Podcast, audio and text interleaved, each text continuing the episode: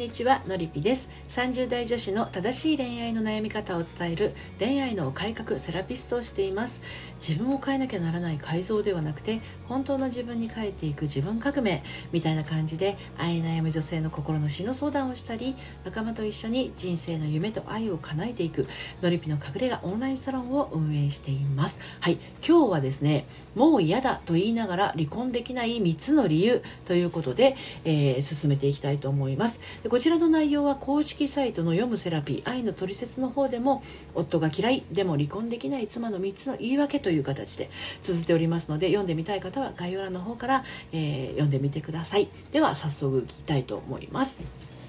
はい、えーと、早速あなたにちょっとねお伺いしてみたいんですがこういう奥様がいらっしゃったとしたらあなたはどう思いますか？例えば旦那さんのことを愛してるなんてとても言えません。旦那の洗濯物を洗うことすら嫌悪感が出てきます。旦那さんが休日だとめいるんです。夕飯の時テレビやスマホに夢中でせっかくのご飯の味なんて絶対分かってない。私は一体旦那の何なの？こんな感じの奥さん奥さんがいらっしゃったらねあなたはどんなふうに思いますか？でねそんなに嫌なんですねって。じゃあ別れたらって例えば私が言ったとしますよね。でもねそうしますとはならないんですよ。あできるもんならとっくにしてますっていう人はいますけどね。うん。ということで 今日のねお話をしていきたいと思うんですが今日は、えー、夫が嫌いでも離婚できない妻の3つの言い訳。まず3つの言い訳をですねお伝えをします。離婚できない妻の3つの言い訳。そして2つ目がこんな言い訳をしてしまう理由。そして3つ目が言い訳し続けてやってくる未来。ちょっとなんか恐ろしい感じはしますけれどもこの3つに分けてねお話をしていきたいと思います。でまず最初にえっと、離婚できない妻の3つの言い訳なんですが先に3つ言っちゃいますね。1つ目が経済面での将来の不安です。で2つ目がお子さんがいれば子供のことですね。で3つ目が自分の仕事のことになりますね。はい。では一つ一つ見ていきたいと思いますね。はい。えーとまあ今3つ挙げましたけどね。本当は大嫌いなのに夫と離婚できない奥さんの言い訳っていうのはまあこれ言い分って言った方がいいのかもしれないんですよね。実はあの今言った3つ以外にもたくさんあると思うんですけど私はやっぱりこの3つ多いんじゃないかなと感じているので挙げてみたんですけどね。一つ一つ見ていきましょう。でまず最初。経済面での将来の不安。ですねこれ多いと思います私もあの28歳で結婚して40歳の時にあの2児子供2人連れてね離婚してますけどこの部分はねやっぱり大きかったですよ、うん、あの結婚生活の主だった家系っていうのは旦那さんの収入に頼っている場合あ多いと思うんですね。で離婚することでそれがなくなるわけですから、まあ、不安が生まれてしまうのは無理もないと思います。ただただ考えてみてほしいんですけど旦那さんの仕事が未来永劫安泰だって保証はないんですよね。で旦那さんがずっと健康だっていう保証もありません。はい、仮に旦那さんの仕事が倒れたらあなたが働くことになりますし旦那さんが病に伏せても同じですよねでこれが愛する夫のためだったら私が今度は支えていこうっていう気持ちにもなれますでも心が離れている夫とかむしろ憎くて嫌いでしょうがない夫がそうなったらあなたはどうでしょうかね、うん、で経済面での不安っていうのは実は亭主元気で仕事も安泰であることが条件なんですね。このご時世その保証なんてなかなかないですよね。はい、2つ目子供のことですねあのお子さんがいらっしゃる場合はですね本当これあの理由になること多いと思うんですよ。で子供にとって父親である旦那さん子供はパパっ子だからと離婚をためらうママの気持ちってありますよね。で私が離婚した時は子供が小学校5年と小学校3年だったんでまあうん大丈夫かなっていうのは確かにあったんですよね。だけどちょっと私の話であの恐縮なんですがうちは幸いですね離婚前からほぼ私のワンオペの母子家庭みたいなものだったんですよね。朝子供たちが登校する時は旦那さんまだ寝てますで仕事はいつも午前様ですね。で自営業で土日は仕事。たった一日ある平日のお休みも寝ているか仕事しているかだったんですね。はい。で私が離婚後に一番気をつけてたのはですね子供にとってですよ。できるだけ離婚前と変わらない暮らしだったんで、まあ、子供の要望を聞いたわけですよ、ね、そしたらね名前が変わらないこと住んでいる場所が変わらないことこれが子供の希望だったんですね。まあ、もちろんお父さんにはいつでも会える会えるよっていう話はしてたんですけれどあの普段あんまりあの先ほどお話した通り接触接触してなかったんで子供たちピンとこなかったんですよね。まだ小さかったしね。でも週に1回は会うようにしてたんです。あの娘の友達のお母さんとうちの元旦那は不倫してたんですけどね。それが発覚したのが離婚後だったんですけどそれが発覚するまではあのうちの子供たちはうちのあの元旦那さんとね週に1回は会うようにしてましたよ。うんでもあの離婚して3ヶ月ぐらい経った時かな私の元旦那さんとそのママ友のとその子供たちが一緒に住み始めたんで、まあ、そのことを事情を知っているうちの子供たちがですねその後あの自分のお父さんに会いたいっていうことはあのほとんどありませんでしたね。うんただちょっと補足なんだけどいろいろあった結果ですね子供たち大人になってからは時折あの実の父親にもね元旦那さんにもあったりしてますので、まあ、あのその辺りは、えー、まあ、大人になってあいろいろなことがね、流されてあの大人それぞれ大人になったのかなっていうところはありますけれどね、うん、今はもう子どもたちもあの30代になりかかると片方30代でもう一人も間もなく30代になるのであの結婚してるからねそんな時間もないんでしょうけど。あの子供のための離婚をねためらっているのだとしたらそこはあんまり気にしなくてもいいんじゃないかなって思います。はい、まずあの大事なのがねお母さんが元気で生き生きしていることですよね。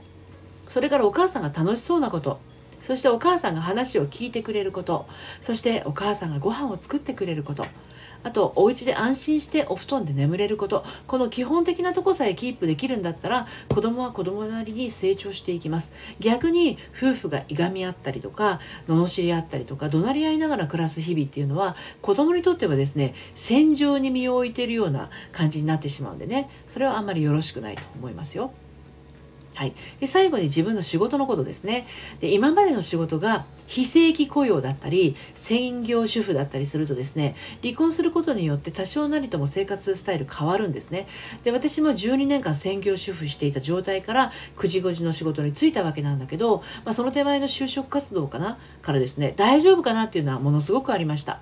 事務仕事なんてしたことないしパソコンは趣味でしか触ったことがなく組織に属してですねどっぷり会社勤めっていうのをしたことなかったんですよ。で結婚する前まではヤマハで音楽講師をしたりとか披露宴とかレストランでの音楽プレイヤーとして働いていたので、まあ、余計そういうふうに感じたのかもしれないんですねだけど初めて見たらこれがめっちゃ楽しいんですよ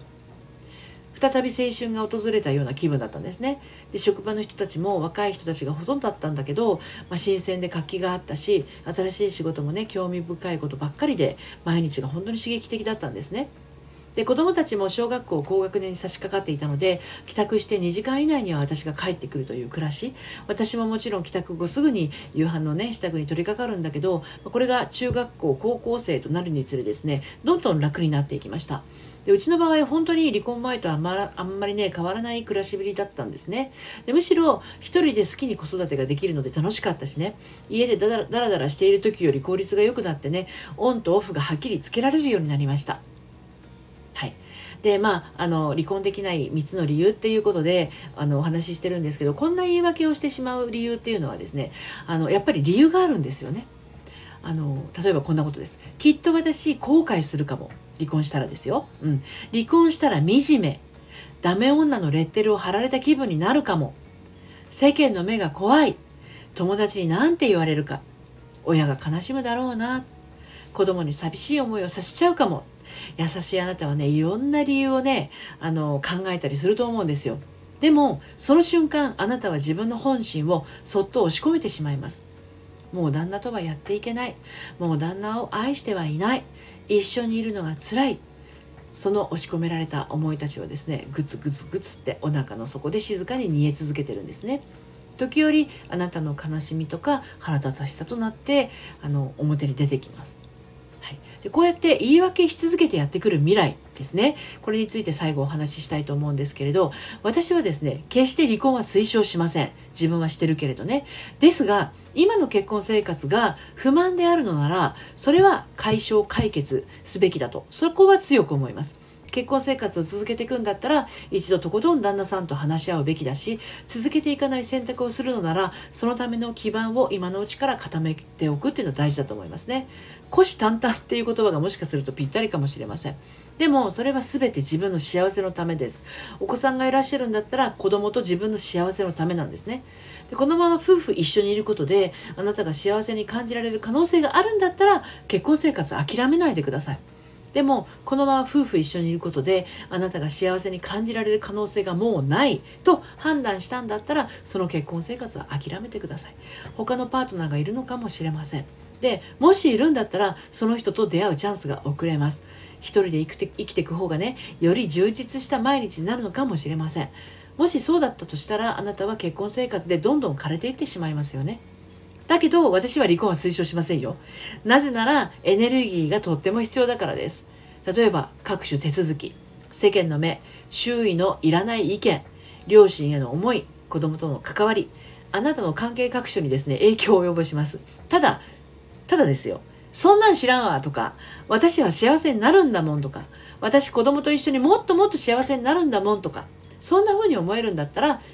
巣立ちの時なのかもしれませんよっていうことですね。はい。ということで、もう嫌だと言いながら離婚できない3つの理由、夫が嫌いでも離婚できない妻の3つの言い訳ということで、私流に感じる言い訳はこの3つです。経済面での将来の不安、子供のこと、自分の仕事のことですが、他にもまだまだありますよ。決して離婚は推奨していませんけどあなたの本当の望む暮らしってどんな暮らしなのでしょう？そこをイメージした時に大きなヒントが見つかるかもしれません。はい。私のやってますオンラインサロンのりぴの隠れ家でもですねパートナーシップについて学んだりこれからの人生の生き方についても学ぶことができます。ご興味ありましたら概要欄から遊びにいらしてください。最後まで聞いてくださってどうもありがとうございました。それではまたさようなら。